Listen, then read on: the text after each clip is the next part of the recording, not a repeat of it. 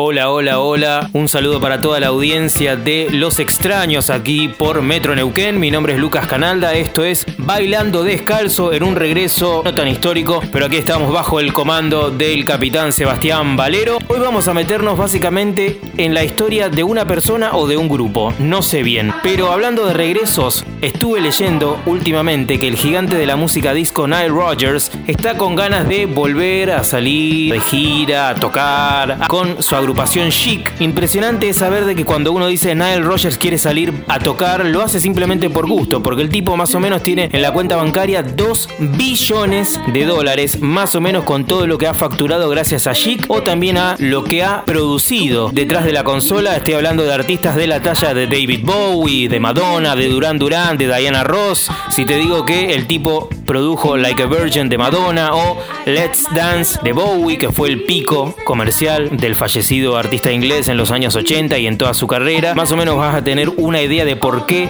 este muchacho Nile Rogers tiene tanto en su cuenta bancaria. Pero más allá de eso, y hablando de los regresos, antes hablaba de una banda, me quiero detener en Duran Duran, que a principios de la década del 80, de la mano de MTV y también de grandes productores como es el caso de Neil Rogers precisamente, más o menos por 5 años del 81 al 85 Duran Duran puede haber sido la banda más grande del planeta. Cada single que salía era un mega hit, era una mega bomba, así durante 5 años hasta que obviamente luego de tanto girar por el mundo, de llenar estadios y estadios y estadios por Europa, por Estados Unidos, por vender discos, discos y discos, hacer tantas giras, hacer tanta prensa, obviamente todo eso tiene una repercusión en la banda. Y para mediados de la década del 80, Duran Duran se divide. Muchos se van, quedan tres bancando la mecha. ¿Qué pasa cuando los tres que quedan, obviamente encabezados por el cantante y frontman Simon Le Bon, qué hacen? Van a formar obviamente una estrategia de resistencia porque seguían en el pico de su carrera, pero las cosas se estaban despedazando muy rápidamente. Llaman obviamente a un viejo conocido que los había ayudado a conseguir un número uno. Estoy hablando de Nile Rodgers, que cuando llega al estudio a trabajar en lo que sería el nuevo álbum, Nile Rodgers los mira a ellos y les dice, ustedes tienen que empezar a pensar en el futuro. Hoy el mundo los considera como una boy band, una banda de chicos lindos que hacen música pop y que mañana se van a desaparecer sin dejar nada en la historia. Ustedes ahora tienen que empezar a hacer música para quedar en esa historia. Y es así que Nile Rodgers comanda las sesiones de lo que sería el regreso de Duran Duran con un título que iba a ser tan enorme como el éxito comercial del nuevo trabajo. Estoy hablando de Notorious, traducido como Notorio, básicamente uno de los más grandes éxitos que tuvo Duran Duran en su carrera y podríamos decir que casi fue el último en mucho tiempo hasta que viniera esa balada de principios de los años 90. Creo que yo la reconozco como parte de mi generación porque era muy niño en la primera vuelta de Duran Duran. Estoy hablando de Ordinary World, por supuesto, pero eso es otra historia. Volviendo a la historia de Rogers y Duran Duran en el estudio, el tipo venía prendido fuego de Chic, pero también venía de producir Let's Dance de David Bowie y Like a Virgin de Madonna. Dos increíbles bombas del pop que además marcaron una época estética. Básicamente Nile Rogers con esta idea de hacer música para el futuro, música para ser recordados, ordena un álbum